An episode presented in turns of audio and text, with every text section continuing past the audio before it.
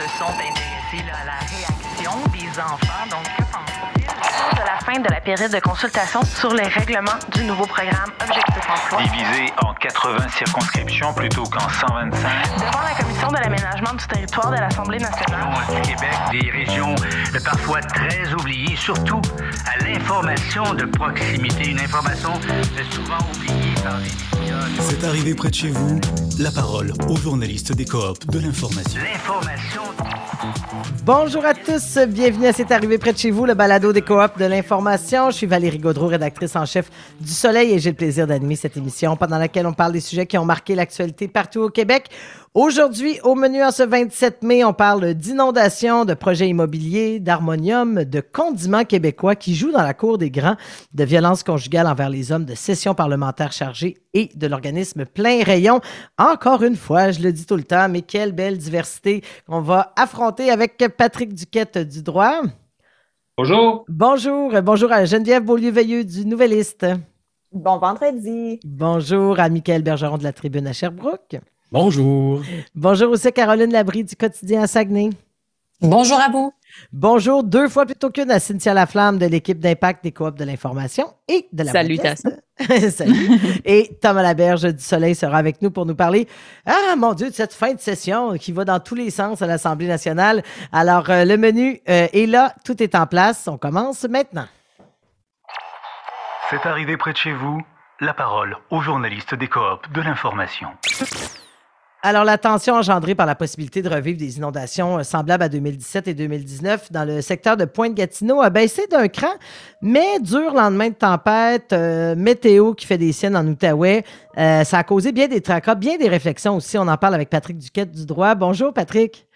Ben bonjour. Comme, Alors, dirait, ma mère, comme dirait ma mère, on, on a eu une semaine de schnout en Outaouais. Pas pire, On a eu des orages violents euh, qui ont privé bien du monde d'électricité, plus la menace d'inondation. Puis aux dernières nouvelles, ça risque d'être moins grave que prévu. On s'était préparé au pire, mais c'est moins grave que prévu. Ouais. Euh, mais je commencerai peut-être par les euh, petits blancs des orages, là, parce que il, reste, il y a encore du monde qui sont privés d'électricité. Ça fait presque une semaine. Il y en a moins. Mais au plus fort, il y avait, euh, si tu comptes Ottawa aussi, qui a été frappé de plein fouet, là, il y avait plusieurs centaines de milliers de personnes Ah qui ont été oui. privées d'électricité pendant 24, 48, des fois 72 heures.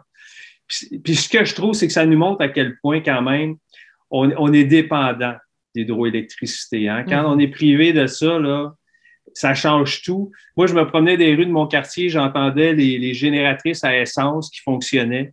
Il y a un de mes collègues qui a vu son voisin qui a une voiture électrique, la recharger avec une génératrice à essence quand même. Ah, là, il y a une belle ironie. L'image est forte, oui. Il y a une belle ironie, mais tu sais, euh, on pense beaucoup ces temps-ci à la transition énergétique, c'est ça que ça s'appelle. là. Puis tu sais, au Québec, c'est souvent, hey, on a l'hydroélectricité, c'est propre, c'est vert, on s'en va tout vers ça, on chauffe à, à l'électricité, etc. Mais comme le verglas en 98, je pense que ce qui s'est passé ici en Outaouais, c'est- c'est une tempête qu'on appelle derecho. Moi, je Mhm. connaissais pas ce mot-là, c'est très rare, mais c'est Ouais, extrêmement violent. Oui, c'est extrêmement violent, extrêmement subi. Ça surprend des gens qui sont en train de faire du, du- du bateau sur la rivière ou de se promener dans la forêt. Puis là, c'est des vents ascendants plus des vents descendants, puis ça peut te couper un grand arbre là, en quelques secondes. Donc, c'est, c'est- ça peut être très dangereux. Il y a eu neuf morts aux dernières nouvelles, au moins neuf morts, Ontario, Québec, à propos de ça. Donc, c'est très troublant parce qu'on peut s'attendre avec les changements climatiques à ce que ça se produise euh, de plus en plus souvent. Exact. Et c'est une réflexion que tu as portée d'ailleurs dans cette chronique euh, où est Hydro. Là, tu posais la question de, de l'hydroélectricité. Tout ça est relié hein, parce qu'il y a aussi une certaine responsabilité. En tout cas, Hydro était. euh, il y a le réservoir là. euh, Oui, parce de que- qui, qui appartient. Donc là aussi, il y a comme toute une responsabilité à travers tous ces enjeux-là. Ça, c'est l'autre chose qui a gâché notre semaine. C'est que le réservoir Bascatogne, en fait, c'est en haut de Gatineau. C'est à 200 km au nord de, de- de Gatineau, puis ça retient l'eau euh, dans le nord. Puis là, ce qui est arrivé, c'est qu'en deux jours, bonjour les changements climatiques à nouveau, il est tombé 90 mm de pluie, alors que la moyenne mensuelle, on pour un mois de mai, c'est 70. Aïe, aïe, aïe. Fait que un beau.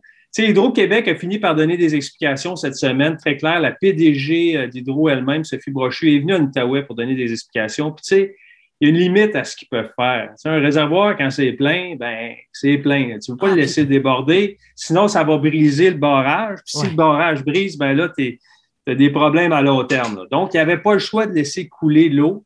Ils ont avisé, si je me souviens bien, c'était dimanche ou lundi dernier, il a dit préparez-vous, là, on va être obligé, il appelle ça du délestage. On est obligé de délester de l'eau vers le bas. Puis, évidemment, à Gatineau, ça a été la commotion parce qu'à Pointe-Gatineau, ils ont eu deux inondations. Vous vous rappelez, on a eu deux inondations épouvantables en 2017-2019. Là, c'était une menace d'une troisième inondation en cinq ans. Les gens sont encore traumatisés de ce qui s'est passé. Exact. Les, quartiers. ben oui, puis le quartier de Pointe-Gatineau, là, c'est comme un fromage gruyère. Il y, a, plein de monde qui n'ont pas reconstruit leur maison, qui sont en allés. Ceux qui sont restés, c'est les peu et durs qui ont, qui ont investi pour monter leur maison. Tu sais. Puis là, ça arrive, cette affaire-là. C'était épouvantable. Moi, je suis allé me promener dans le quartier. Il y a des gens qui en avaient des larmes aux yeux. C'est comme un, traumatisme. Tu sais. Euh, heureusement, ce qu'on apprenait, c'est que la pluie qui va tomber, qui tombe aujourd'hui, qui tombe demain, ça va être moins important que prévu. Fait qu'il va y avoir des gros débits d'eau parce qu'on va être obligé de délester pareil, mais semble-t-il que le niveau de l'eau augmentera pas autant. Donc, on se croise les doigts. Hmm. Ça, devrait être pas pire. Mais, mais je termine avec ça quand même, pendant la pandémie, on a trouvé que les restrictions sanitaires, c'était, quelque chose. Hein?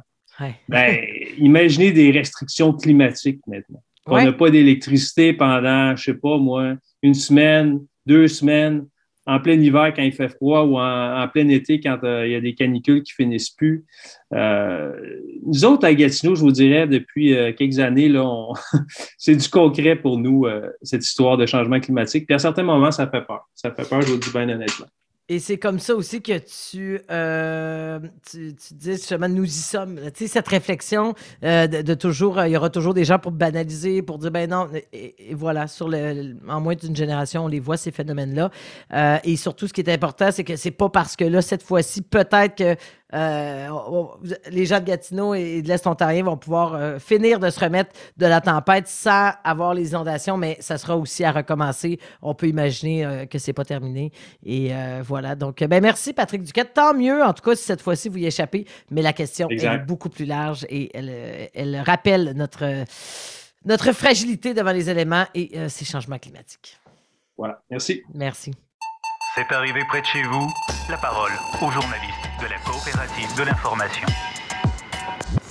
On s'en va maintenant vers un amphithéâtre qui est tout près de l'eau, mais euh, n'a pas risqué d'inondation. C'était soir de première du côté de l'amphithéâtre que j'écoute Trois-Rivières, que j'adore, que je visite chaque été. Euh, mardi soir, Geneviève, euh, donc parlons un peu de la production qui a pris place dans l'Allégresse. Ben oui, puis j'ai envie de dire, pour pas faire de vilains jeux de mots, il y avait inondation, de bonne humeur, de légèreté. Oui, ça faisait euh, changement avec la météo. ça. Oui, c'est ça, mardi soir. Puis c'est plaisant, une première un mardi, hein, ça, ça, coupe la semaine, on va dire ça comme ça, avec le ferry aussi de lundi. Mm-hmm. Donc, les sourires étaient larges et démasqués, euh, Valérie, mardi, du côté de l'amphithéâtre que j'écoute, Trois-Rivières, tu l'as dit. C'est la première médiatique d'harmonium symphonique, Histoire sans parole. Donc, euh, beaucoup de personnes sur place, ont on évalue à peu près entre 9 000 et 10 000 personnes venues mm. prier sur le volet, assister à ce concert unique, le premier spectacle de la saison estivale aussi du côté de l'amphithéâtre.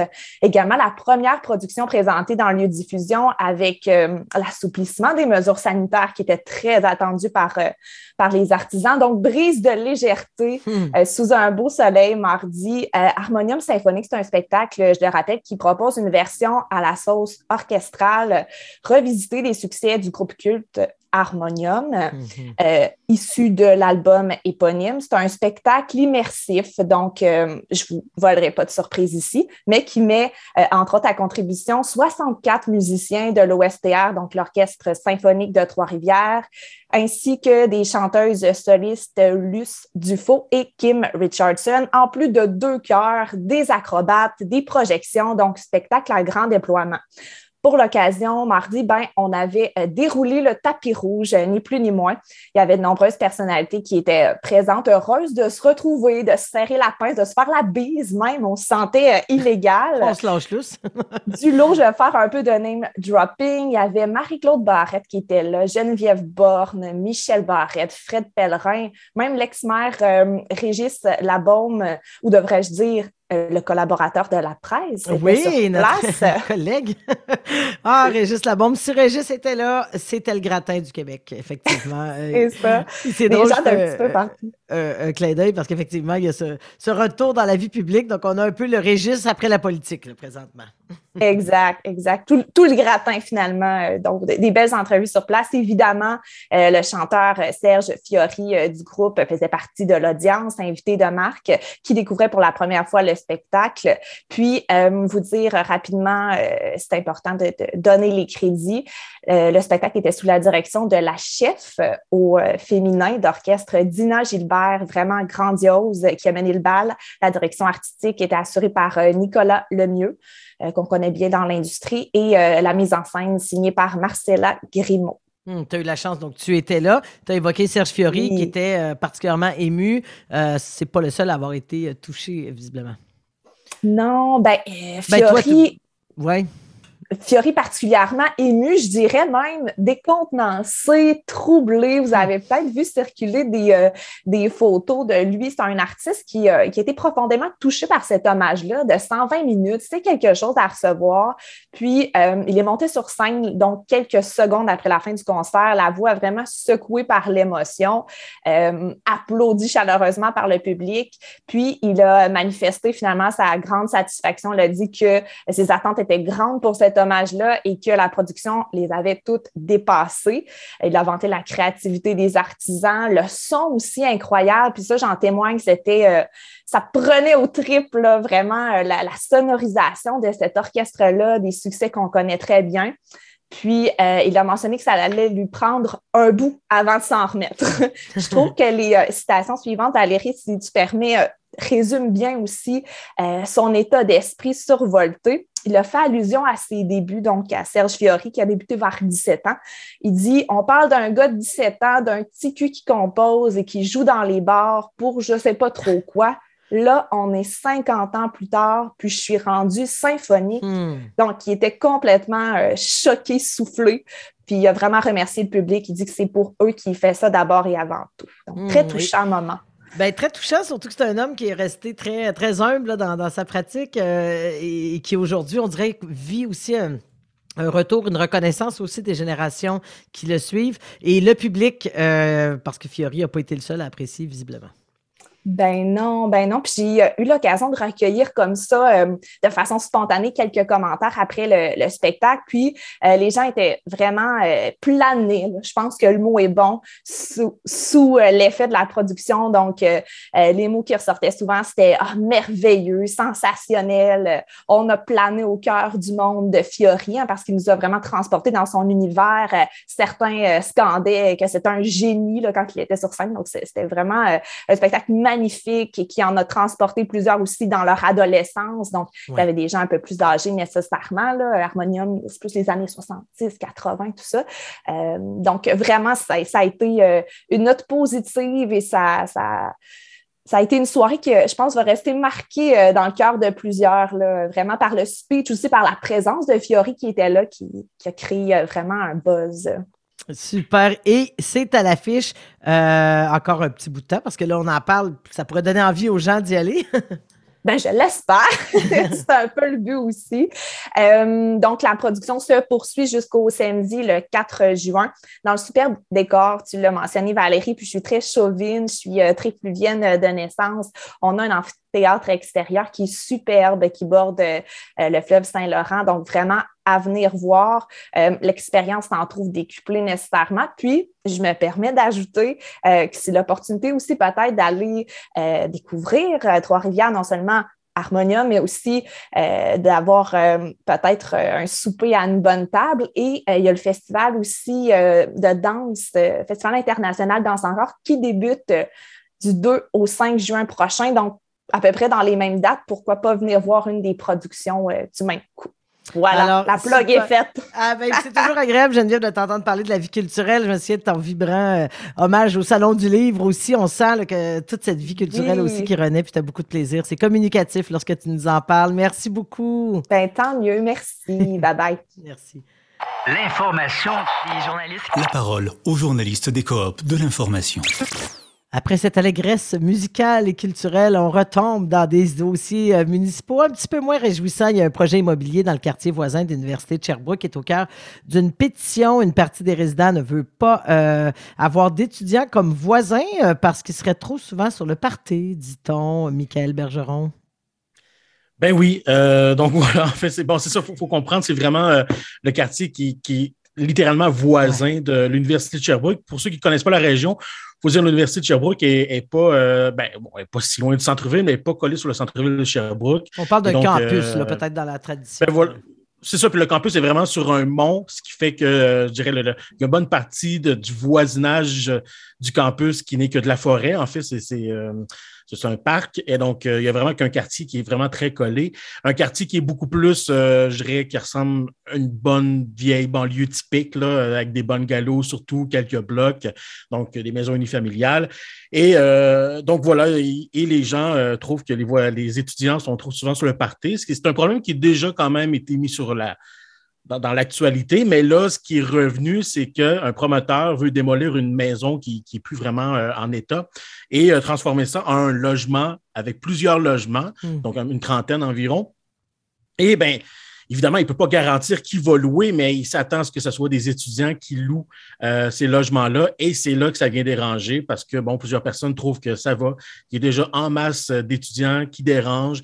Et, là, ici, on parle, par exemple, de, bruit. Euh, bon, quand on parle à des gens qui vivent dans ce quartier-là, ils disent, par exemple, que ça arrive des fois presque chaque semaine. Euh, ils ramassent des, bouteilles vides, des canettes vides d'alcool, du vandalisme, des fois des gens qui essayent de, de se baigner dans la piscine alors que clairement, c'est pas la leur, là, on comprend. Euh, bon, bref, fait, fait sont un peu tannés de ça, puis voilà. Donc, ils ont fait une pétition parce qu'ils n'ont pas envie d'avoir de nouveaux étudiants comme voisins. Donc, ce qu'on comprend, c'est pas juste d'être plus coercitif sur les parties des étudiants présents, mais presque ne veulent plus d'étudiants, en fait. Ils veulent plus en ajouter. Oui, c'est ça, ils en veulent pas. Ils souhaiteraient? Ben, ouais, c'est ça. Moi, je comprends leur, euh, je, pense que tout le monde peut comprendre. C'est sûr que si à chaque semaine tu ramasses des bouteilles vides sur ton terrain, euh, je peux comprendre que tu viens de tanner. Euh, c'est facile à comprendre, mais après ça, j'ai l'impression que par contre, qu'ils dirigent mal parce que tu ne peux pas décider qui devient ton voisin. Tu ne mm-hmm. euh, sais pas qui va louer le logement à côté. Tu n'as pas un mot à dire là-dessus. Ça peut être une personne riche, ça peut être un célibataire, ça peut être une famille, ça peut être des étudiants, ça peut être des personnes sur la sociale. on n'a pas, voilà, on peut pas décider qui devient son voisin. Euh, donc, eux aimeraient, euh, il y a une pétition, puis on demande carrément d'interdire les parties la semaine, ce qui est un peu, je pense, déjà impossible à faire. Là. Je veux dire, les gens qui veulent faire le party vont faire le party anyway. euh, et, voilà, puis ils aimeraient que le, projet accueille des personnes âgées plutôt que des étudiants. Mais encore une fois, c'est ça, je trouve que tu ne peux pas décider qui devient ton voisin. Puis je vois mal le promoteur garantir euh, quel type de personnes vont, louer ce logement-là, parce que là, ça revient à de la discrimination. Hein. Tu peux pas. Il y a des lois quand même pour protéger, pour s'assurer que tout le monde puisse louer un logement puis avoir un toit. Donc, c'est pour ça que je, comprends leur irritation, mais je mm-hmm. trouve qu'ils la dirigent peut-être pas au bon endroit euh, de ce côté-là. Surtout que c'est pas tout à fait contre nature d'avoir des étudiants qui habitent à côté de l'université. À un moment donné, il y a, une logique. Euh, le promoteur, ben, lui, il se fait dire ça. Euh, tu viens de le dire, il ne peut pas lui garantir à qui il va louer. Comment, euh, comment réagissent les promoteurs et la ville de Sherbrooke? Ben, le promoteur essaie quand même de, trouver euh, quand même une espèce de terrain d'entente. Il n'était pas, pas fermé à l'idée de peut-être effectivement de louer à des personnes âgées, mais en même temps, il l'a dit, il ne peut pas garantir qui va mm-hmm. louer le logement non plus. Puis, puis on comprend ça. Je dirais de mon côté, euh, je trouve quand même qu'il manque une forme de, leadership du côté de la ville. Euh, parce que clairement, tu sais, que le projet immobilier se fasse ou non, il y a clairement un problème en ce moment. Euh, et il me semble que ça vaudrait la peine de, peut-être pour la ville de, de, regarder est-ce que, est que la situation est réellement pire? Parce qu'on s'entend des jeunes, des étudiants qui font le party. on pourrait parler de l'Université Laval, on pourrait parler de, sûrement de toutes les universités, l'UQTR, on pourrait en parler à Saguenay. Tu sais, je veux dire, il y a des étudiants qui vont le partir, il y en a partout. Alors, est-ce que c'est vraiment pire à Sherbrooke? Et si oui, pourquoi? Qu'est-ce qui crée cette situation-là? Qu'est-ce qu'on peut trouver comme solution, comme scénario, comme option? Euh, donc, je pense qu'il y a une espèce de, peut-être un manque de, leadership de, ce côté-là de la ville. Tout ce qu'il y a eu comme sortie, c'est le conseiller du district de, ce secteur-là euh, qui a mentionné que la police pourrait en faire plus, être plus proactive, mais, mais, encore. Mm-hmm, exact. mais encore. Et, là, donc, tu disais, euh, ce projet-là, il y a démolition, on a, c'est pas, on, on, prend pas possession des clés demain matin. Là. On peut imaginer que ça va continuer. Peut-être qu'effectivement, cet appel à un leadership euh, politique un petit peu plus élargi, ce que je comprends de ton point de vue aussi, c'est de dire en quelle mesure c'est vraiment pire qu'ailleurs, puis pourquoi finalement. Donc, de régler peut-être beaucoup plus que de réagir à une seule situation. Ben, en fait, c'est ce que je trouve de malheureux, c'est qu'en ce moment, les, gens qui sont irrités, puis encore une fois, je, le dis, je comprends leur mhm. irritation, mais il faut dire aussi, il y a beaucoup de propos qui étaient assez dénigrants vers les étudiants. Donc, cette, cette espèce de généralisation envers la population étudiante, euh, et, le fait de, aussi de faire porter ce fardeau-là aux promoteurs qui, ben, à un moment donné, c'est pas de leur faute s'il y a des étudiants qui font le parti à l'université. Euh, donc, il y a quelque chose, je trouve, qui c'est un enjeu qui dépasse ce projet-là parce qu'il se fasse ou non le problème va être là. Et, donc voilà, donc je trouve qu'on dirige malheureusement pas euh, la colère au bon endroit. Et, c'est malheureux. Puis malheureusement, c'est ça, je trouve qu'il manque une espèce de, proactivité. Puis il y a peut-être des réflexions de société à faire aussi, dans la façon dont on conçoit nos, quartiers. Peut-être qu'il manque de mixité de manière générale dans mm-hmm. nos quartiers. Quand on concentre trop le même genre de population dans un même type de rue, ben ça ça aide pas à faire une cohabitation. Puis moi, ça m'a rappelé des, situations, des fois, des quartiers où c'est surtout des personnes âgées. J'ai déjà vu des cas où là, ils ne voulaient pas de voir de famille parce qu'ils trouvent les enfants trop bruyants. Mais non, mais donc je pense qu'il y a des enjeux de mixité sociale et de cohabitation là, qui, qui viennent, en fait, qui sont derrière tout le problème qu'on a en ce moment euh, dans ce quartier de Sherbrooke. Absolument. Donc, toujours euh, le talent, Michael Bergeron, pour élargir euh, des cas d'espèces vers des situations sociétales euh, importantes. Merci beaucoup, Michael Bergeron de la Tribune. Merci. Des nouvelles, des reportages, il y en a des tonnes. Et on ne peut pas tout lire. Dans les applications mobiles des coops de l'information, on fait le tri pour vous. Chaque matin, accédez à un condensé des nouvelles qui vous touchent, comme dans un journal. Téléchargez l'application du droit, du Nouvelliste, du quotidien, du Soleil, de la Tribune ou de la Voix de l'Est et profitez du premier mois gratuit sur votre abonnement. Grande étape pour l'entreprise de Saguenay Canada Sauce qui a fait son entrée dans une vingtaine de magasins québécois de la chaîne Costco. On en parle avec Caroline Labrie du quotidien. Caroline, euh, on peut dire que c'est la première fois qu'une entreprise québécoise du secteur du condiment, secteur euh, où ça joue fort, sera chez Costco. Oui, et euh, c'est ce que j'ai appris cette semaine. Ça joue très fort dans ce secteur-là. Et euh, c'est la première fois, comme tu dis, qu'on va voir euh, des condiments autres que ceux des grandes chaînes, comme par exemple Heinz ou French, mm-hmm. être chez Costco, dans tous les Costco du Québec. Puis ce sont eux de Canada Sauce. Donc, pour, pour la petite équipe là, de, de Chicoutimi Nord, en fait, c'est évidemment très, très bien pour eux, mais également pour euh, les autres entreprises euh, québécoises qui un jour aimeraient pouvoir percer ce, milieu-là. Euh, on voit, peut-être que ça va dire quelque chose aux auditeurs. Il y a notamment un visuel très intéressant, c'est des pots transparents. Il y a quelque chose d'un peu artisanal, tout ça, dans une vague de commerce local alternatif, justement, à ces, grosses multinationales dont, que tu viens d'évoquer. Mais qui est Canada Sauce? Ben, en fait, c'est une entreprise euh, qui a débuté il y a quatre ans, donc c'est très jeune comme, euh, comme entreprise. Euh, les quatre entrepreneurs qui sont derrière ça sont jeunes également. Nous, ici au Saguenay-Lac-Saint-Jean, il y en a un qu'on connaît un peu plus que les autres et c'est Simon-Pierre Murdoch, que lui a l'entreprise Maury Québec, donc mm-hmm. dans les champignons sauvages. On le connaissait un peu plus par, par ça et ce qu'ils voyaient aller, ces, quatre-là, c'est que les gens avaient envie euh, d'avoir des condiments, des bons condiments, parce qu'on parle vraiment de condiments traditionnels. oui, le ketchup, relish, moutarde. C'est ça, la, puis la moutarde, elle, goûte, la, moutarde baseball. Là. On n'est pas dans, dans la, la, grande aventure. Et, mais eux voyaient que les gens, de plus en plus, veulent avoir des produits simples, avec peu d'ingrédients et qui sont bons. Donc, ils se sont dit, euh, il y a quatre ans, mais on pense qu'il y a une place pour nous euh, pour créer ça. Donc, ils ont vraiment créé le, trio euh, ketchup, moutarde, relish. Euh, par exemple, la relish, ben, les concombres utilisés proviennent des serres toundra de Saint-Félicien. Après ça, le sucre dans le ketchup, c'est pas du sucre, c'est du sirop d'érable québécois. Donc, on est vraiment allé dans, euh, dans ce, genre de gamme-là. Et euh, ça fonctionne très bien parce que depuis quatre ans, ben, c'est une croissance de 40% par année. Ah Ils ont 2000 clients à travers le Québec. Entre autres, vous avez probablement vu dans les IGA. C'est la première chaîne à les avoir euh, pris euh, avec eux. Et euh, l'objectif, c'était de prendre 10% des parts de marché du condiment dans les cinq premières années. Là, ils entament leur quatrième année et ils sont à 7 hmm. Donc, avec le contrat chez Costco, on s'entend qu'ils sont très confiants d'atteindre euh, leur objectif. Et, ça vient un peu, euh, la question me vient comme ça, ça vient aussi avec euh, le caractère, justement, c'est parce que ce qu'on aime, c'est ces produits locaux, la, taille humaine de tout ça. Est-ce qu'ils t'ont évoqué, justement, la, gestion de la croissance? Est-ce que ça pourrait, est-ce que cette peur de des fois de devenir trop gros, trop vite, avec trop d'ambition dans un marché aussi concurrentiel? Bien, j'ai posé la question et on a affaire à des gens vraiment qui, qui sont sûrs d'eux qui ont mm-hmm. confiance en eux, puis on voit pas ça super souvent du monde comme ça. À la limite, des fois, ils sont un peu déstabilisants. Puis, ils ont un petit côté gambler, mais ça marche.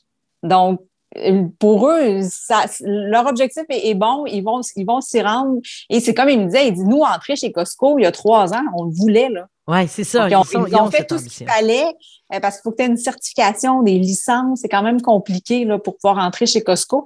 Euh, donc, depuis trois ans, eux qui préparent leur terrain. Donc, pour nous, euh, cette semaine, c'était une excellente nouvelle de le savoir, mais eux, ils étaient super contents d'avoir finalement eu l'appel, mais en même temps, ils se préparaient depuis trois ans là, pour ça. Donc, ils risquent pas, parfois, là, on peut imaginer des croissances trop rapides où on, se brûle les ailes un peu, mais ils ont l'air. Ben, je penserais pas parce que. Oui, c'est ça, parce que j'ai vraiment eu la, même, la même idée que toi en, rencontrant, puis je ne penserais pas, c'est solide comme, euh, comme entreprise. Hmm.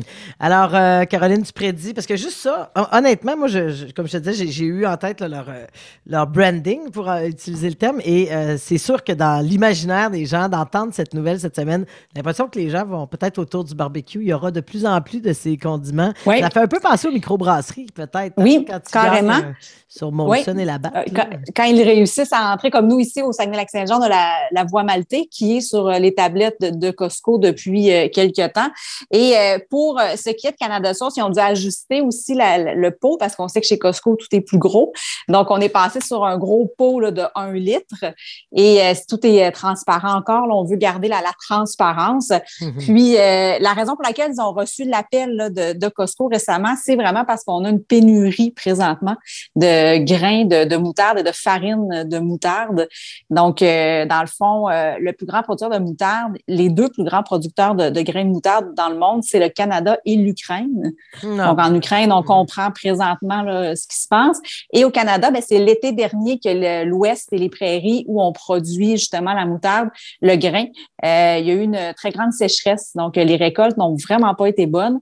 Et c'est à partir de ce moment-là que la gang chez Canada Source a fait ah ben nous, on va se stocker la matière première. Puis, on sent qu'ils sont allés stocker le maximum qu'ils pouvaient financièrement, parce que comme je te disais tantôt, un peu gambler, ben, ils l'ont été. Et là, présentement, ben, les grandes chaînes ne sont pas capables de fournir ce que Costco leur demande. Donc, eux ont eu l'appel, puis on dit, être capable de nous, euh, de nous fournir? Donc, euh, c'était hier ou ce matin, c'était quand même un semi-remorque de 53 pieds là, qui partait de, de, Chicoutimi Nord pour euh, s'en aller vers les entrepôts. Vers les grands entrepôts. Ben, en tout cas, c'est vraiment une nouvelle économique euh, très, très intéressante. Merci beaucoup, Caroline Labrie. Euh, Merci à toi. C'est arrivé près de chez vous. La parole aux journalistes des coops de l'information. On entre maintenant dans un dossier qui a beaucoup fait jaser sur toutes nos plateformes d'équipe d'impact euh, des coops de l'information. Un homme en couple sur cinq euh, confie avoir été victime d'une forme de violence conjugale depuis le début de la pandémie. L'enquête menée par la docteure Mélissa Généreux de l'Université de Sherbrooke est alarmante. On en parle avec Cynthia Laflamme de l'équipe d'impact. Donc, euh, Cynthia, conclusion alarmante. Est-ce qu'elles sont étonnantes aussi? Oui, parce qu'on le sait, hein, les préjugés qu'on a veulent que les hommes euh, n'en subissent pas ou presque pas de la violence conjugale. Euh, mais la docteure Généreux a découvert avec surprise que c'est le contraire. Il y a même plus d'hommes en couple que de femmes en couple qui disent subir de la violence physique, psychologique ou verbale.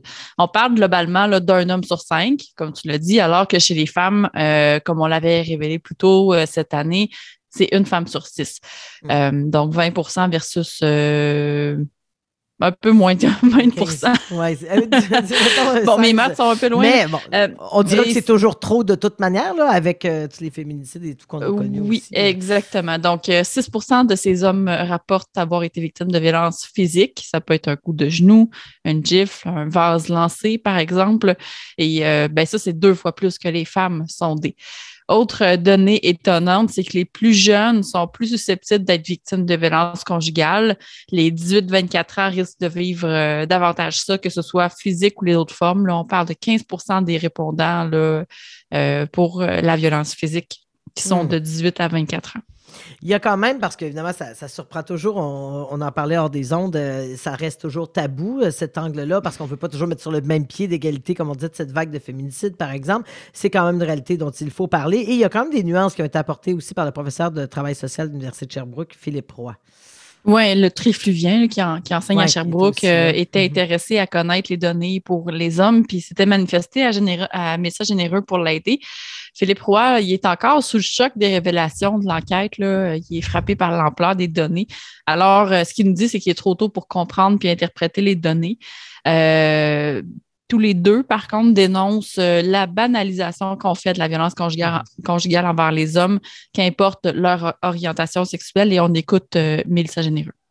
On le voit souvent, hein, ça. Je veux dire, même dans, même dans les téléséries ou des émissions, des films, on voit jamais.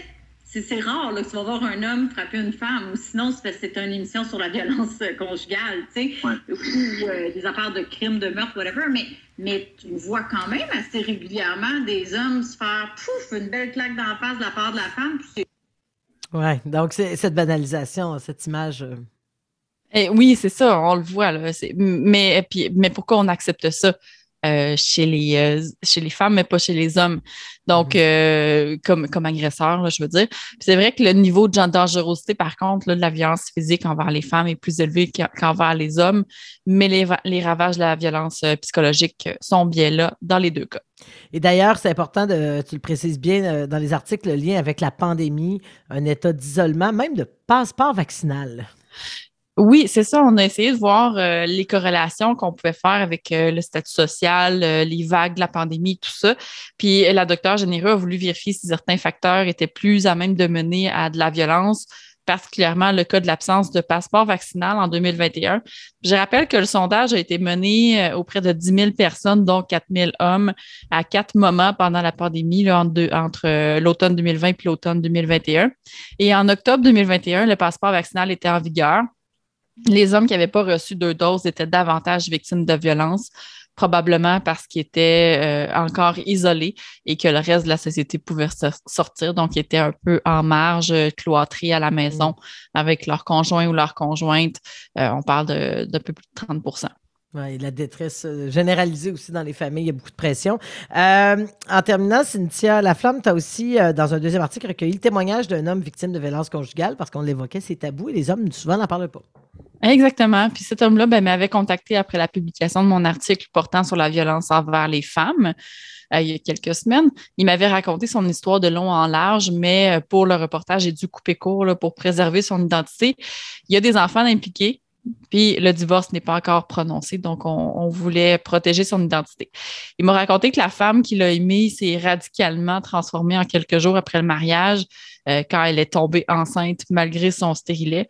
Il a été euh, isolé de ses proches, violenté psychologiquement, verbalement et même physiquement à trois reprises. Aujourd'hui, ben, il essaie d'a- d'avoir la garde euh, en tout ou en partie de ses enfants qu'il ne peut pas voir actuellement parce qu'elle aurait manipulé les gens autour d'elle en leur faisant croire que c'est elle la victime de violence conjugale. Il m'a confié que les années de violence l'ont blessé, mais que la violence qui se poursuit depuis leur séparation il y a deux ans l'ont détruit. Et là là. Donc, euh, Mm. ben écoute, euh, non, un article important, différent aussi, qui apporte un éclairage sur tous ces enjeux-là. Merci beaucoup, Cynthia Laflamme, des Coop de l'information. Bienvenue. Vous aimez ce que vous entendez? De l'actualité locale, de calibre mondial. Ça vous branche? Vous méritez le journalisme de qualité produit quotidiennement par les six coops de l'information. Le droit, le Nouvelliste, le quotidien, le Soleil, la Tribune et la Voix de l'Est. Visitez nos sites web et inscrivez-vous gratuitement à nos infolettres.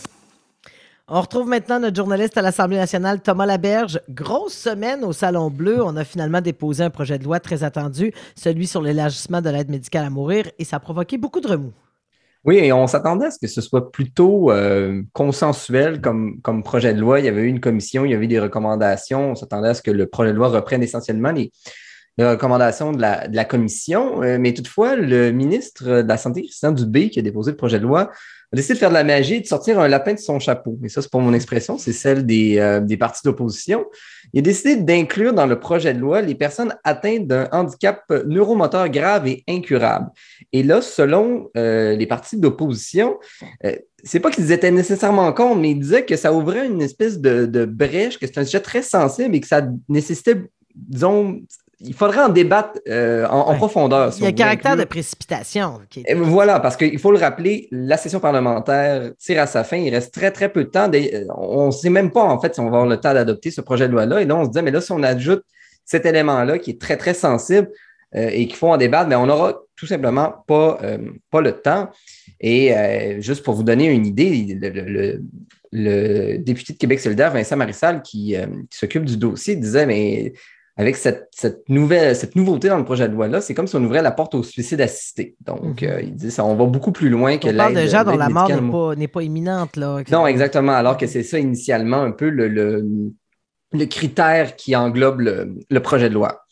Euh, mais là, face à ce vent d'opposition des, des partis d'opposition, justement, eh bien, coup théâtre, le lendemain matin, le ministre de la Santé, Christian Dubé, s'est présenté devant euh, les médias pour annoncer qu'il retirait cet élément euh, problématique du projet de loi. Donc, ça a apaisé les oppositions, mais encore là, on trouve que c'est un peu de l'amateurisme de la part du, du ministre de la Santé. On dit qu'on a quand même perdu du temps aussi pour l'adoption du projet de loi et donc on se demande est-ce qu'on va avoir le temps? Parce que bon, on ne peut pas juste l'adopter en un claquement de doigts, il faut quand même qu'il y ait un certain nombre de consultations, il faut qu'il y ait des études des, des différents articles. Donc, euh, c'est pas encore assuré, mais disons que les chances que le projet de loi soit adopté avant la fin de la session parlementaire ont augmenté considérablement euh, grâce au recul du ministre de la Santé. Et euh, comme tu dis, Thomas, c'est pas comme si on pouvait se permettre bien des parenthèses qui distraient et retardent euh, tout le processus parlementaire parce que grosse semaine, on le disait, il y a la loi 21 sur la laïcité de l'État qui est revenue à l'avant de la scène. Oui, en fait, c'est le ministre de la Justice fédéral, David Lametti, euh, qui a annoncé qu'Ottawa allait participer à la contestation en Cour suprême euh, du, euh, du projet de loi. Bon, on le projet de loi est plutôt controversé parce qu'on dit que ça brime le droit des, minorités parce que ça empêche, par exemple, une femme qui porterait le voile de pouvoir enseigner à l'école publique. Bon, évidemment, le premier ministre François Legault était, évidemment très, euh, très fâché, pour le dire ainsi, de la réaction du, euh, du ministre fédéral de la Justice, qui a d'ailleurs aussi ouvert la porte à la contestation euh, de la loi 96, donc qui a été adoptée cette semaine. Autre dossier loi. cette semaine. Autre dossier important aussi. Donc, un projet de loi qui vient renforcer la loi 101 sur le français au Québec. Donc, euh, on, on voit que le fédéral commence à, à s'ingérer beaucoup dans les, dans les, euh, les lois qui sont adoptées à la Chambre des, des, communes. Et ça a donné de l'eau au moulin au Parti québécois qui en a profité pour dire que ben, la position nationaliste autonomiste de la coalition Avenir Québec, eh bien, c'est pas une position qui est très, très efficace face au fédéral parce qu'on voit les contestations euh, qui s'en viennent. Je vais vous citer d'ailleurs le chef parlementaire Joël Arsenault, euh, chef parlementaire du Parti québécois en, Chambre cette semaine. Il parlait du premier ministre François Legault qui est bercé d'illusions, probablement aveuglé par son amour du Canada. Et il dit qu'il est impuissant face au fédéral. Évidemment, le Parti québécois joue sur le fait que François Legault est un ancien euh, souverainiste pour Exact. essayer un peu de le, le- Il y a- si on veut, Il y a de une le... petite corde à tirer là-dessus. Exactement, on tire sur cette corde qui est sensible. Voilà. Euh, et là, François Legault a euh, réitéré le fait que ça, ça lui prenait un mandat fort. C'est déjà quelque chose qu'il avait dit plus tôt pour dire ça me prend un mandat fort pour rapatrier nos, nos compétences en termes d'immigration. Mais là, il dit ça va nous prendre un mandat fort pour convaincre Ottawa de ne pas s'ingérer dans, nos, dans les lois qu'on adopte ici. Donc, ici, la loi, euh, la loi 21. Mais bon, il faut le rappeler quand même, la Coalition Avenir Québec est quand même majoritaire, quand même un bon mandat actuellement euh, à la Chambre des communes. Donc, c'est à se demander, même s'ils ont plus de députés, est-ce que ça va vraiment empêcher le fédéral de contester? C'est pas certain. Exact. Et tout ça, Thomas, met la table au congrès de la CAQ où tu te rendras euh, dans les prochaines heures à Drummondville, dernier avant les élections, une grosse fin de semaine là encore. À quoi s'attendre? Oui, congrès qui va se dérouler toute la fin de semaine à Drummondville. Euh, j'ai parcouru un peu le, cahier des propositions euh, assez particulier. C'est vraiment un congrès euh, sur la fierté, résolument nationaliste. On a des propositions comme, par exemple, on veut rendre un cours d'histoire du Québec contemporain obligatoire au cégep, donc dans le, tronc commun que tous les étudiants devraient, devraient faire. On veut, par exemple, augmenter la visibilité des produits culturels québécois sur les plateformes numériques. On veut créer un musée d'histoire nationale. Élément intéressant, on dit qu'on veut promouvoir davantage l'histoire et les cultures des Premières Nations. Donc, on sort un peu du nationalisme québécois et on, veut mettre un peu l'accent sur les, euh, la culture des Premières Nations. Euh, un élément un peu inusité, on voudrait créer un concours pour désigner la capitale touristique et culturelle euh, québécoise de l'année. Ben, quand j'ai vu ça, je me ça n'existe pas déjà, il me semble, des villes, là, Rivière-du-Loup, le JT. Bonne question. Peut-être qu'ils veulent le rendre plus officiel. ou ils, veulent ils veulent dire que la CAQ l'a inventé aussi, peut-être. Mais ce qui attire l'attention, en fait, dans ce cahier de propositions-là, c'est les grands absents, en fait, et plusieurs cette semaine l'ont souligné. On ne parle pas des grands enjeux qui euh, traversent la société québécoise actuellement, comme euh, la hausse du coût de la vie, l'inflation, euh, l'environnement, le, logement. On parle beaucoup de crise du logement ou encore la, pénurie de main-d'œuvre. C'est un, sujet que le Parti libéral martèle très, très régulièrement, accuse la coalition Avenir Québec de ne rien faire en la matière. Donc, on ne parlera pas de ces sujets-là. On semble plutôt être dans un congrès avec des propositions qui risquent d'être consensuelles au sein mhm. euh, des, militants de la coalition Avenir Québec. Il y, a, un élément que j'ai trouvé aussi euh, assez intéressant. Euh, on parle d'améliorer l'agilité, l'efficacité et l'efficience de l'État.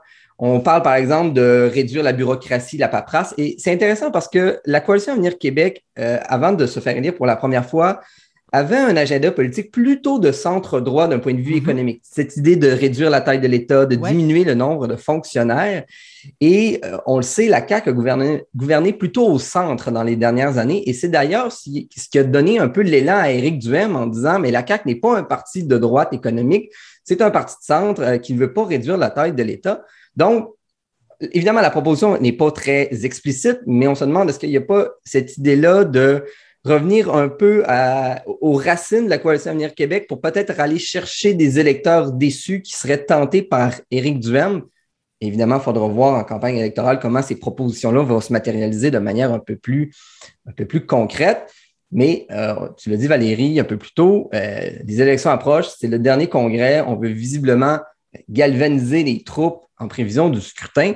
Mais bon, en même temps, on peut se demander est-ce que c'est vraiment nécessaire? Parce qu'il y a encore un sondage qui est sorti ce matin qui maintient encore une fois que la coalition Avenir Québec atteint des sommets en termes d'intention de, vote. On est à 46% Les autres partis, ça ne bouge pas non plus.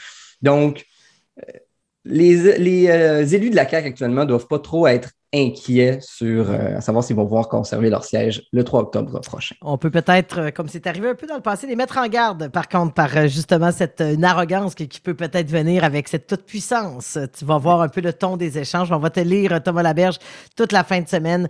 notre collègue Jean-Marc Salvet aussi qui sera donc à lire dans toutes nos plateformes. Merci beaucoup, Thomas Laberge de l'Assemblée nationale, des coop à l'Assemblée nationale. Merci. L'information journalistes. La parole aux journalistes des coops de l'information. On, termine cette émission avec euh, un organisme de Cowansville, Plein Rayon, qui est en voie de traverser l'Atlantique, alors qu'une délégation française est venue euh, cette semaine visiter afin de s'inspirer des méthodes. On en parle avec Cynthia Laflamme, elle est de retour. Euh, Et encore moins. Par contre, c'est pas toi qui es signé cette fois-ci, c'est ta collègue Marie-Ève Martel qui a consacré un article à cet organisme qui est connu dans la région, mais pour les auditeurs, peut-être, qu'est-ce que Plein Rayon? C'est un organisme qui vise l'insertion socio-professionnelle d'adultes qui vivent avec une déficience intellectuelle ou un trouble du spectre de l'autisme. Ce sont des gens qui euh, sont un peu perdus par le système rendu à un certain âge. Là, on, les aide plus, puis on les oublie, euh, mais plein rayon, on, ne les oublie pas. Ça fait, euh, ça sera un modèle unique au monde, selon son fondateur Stéphane Marcoux. Au départ, l'objectif était de faire de l'insertion socio-professionnelle en réparant de vieux vélos et en les remettant des écoles. Euh, j'avais fait un premier article sur eux à l'époque, il y a six ans. Et j'avoue que c'est un peu flou, mais les contours d'affaires se sont vite définis. Euh, puis euh, ce qu'ils font est, ma foi, fabuleux. Ils réparent maintenant des vélos, mais font depuis de l'ébénisterie, de l'emballage, de l'étiquetage, des travaux d'horticulture, de l'apiculture et bien d'autres projets d'économie sociale. On compte maintenant 18 plateaux de travail, donc 18 différents projets. Et un 19e projet, euh, cette fois en graphisme et en lettrage, va bientôt s'ajouter.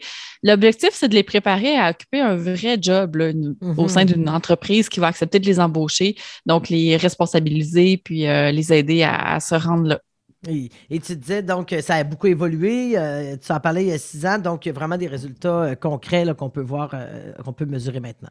Ah oui, vraiment. Puis des 75 euh, anciens protégés de plein rayon placés en entreprise, 71 occupent encore aujourd'hui un emploi, un emploi à travers la région. Cinq de plus vont bientôt travailler chez Brobon Montagne d'expérience, qu'on appelait avant Ski Bromont. Ils seront à- accompagnés d'un éducateur spécialisé, puis le, ce nombre-là pourrait doubler bientôt aussi. Puis le but, c'est pas de garder ces jeunes-là en permanence chez plein rayon, mais plutôt de les voir se déployer Exact. les ailes dans le milieu du travail, puis ça fonctionne. Et on peut, on en parle presque chaque émission, mais la question de la pénurie de main-d'œuvre, hein, on dit souvent, Oui. allons chercher les forces des gens qui veulent travailler, qui ont la capacité, mais parfois un besoin d'encadrement. Tu disais, donc, ça inspire euh, la France qui était de passage. Euh, quel, euh, quel serait l'intérêt pour la France de venir voir ce modèle-là?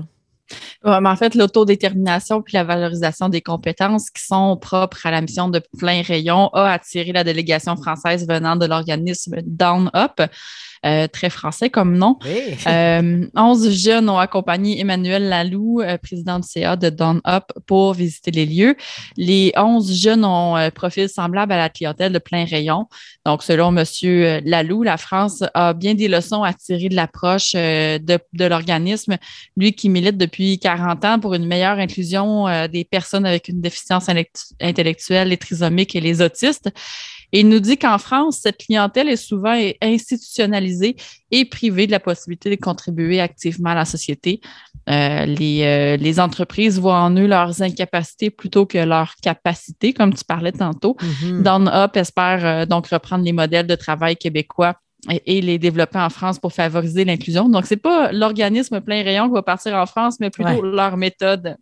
Ouais. Ben, ça fait un beau sujet de reportage, ça, d'une couple d'années. Oui. Cynthia, aller voir euh, qu'est-ce qui a été semé euh, de, cette, de ce voyage euh, à Cowansville. Je me porte volontaire pour euh, traverser l'Atlantique. Bon, mais formidable. On boucle ça. Merci beaucoup, Cynthia Laflamme, qui était cette fois-ci donc écho à cet article de sa collègue Marie-Ève Martel dans La Voix de l'Est. C'est arrivé près de chez vous, la parole aux journalistes des coops de l'information. Alors voilà qui termine cette émission. Merci à toute l'équipe. C'est arrivé près de chez vous. C'est une coproduction des coops de l'information et de CKIA FM. Mise en nom de Simon-Olivier Gagnon. Pour en savoir plus, pour suivre ces histoires dont on parlait, le quotidien, le soleil, le nouvelliste, la tribune, la voix de l'Est et le droit. Mon nom est Valérie Gaudreau. Euh, la semaine prochaine, Michael Bergeron, que vous avez pu entendre aujourd'hui, sera aux commandes pour l'animation. On se retrouve bientôt au nom de toute l'équipe. Merci et bonne semaine.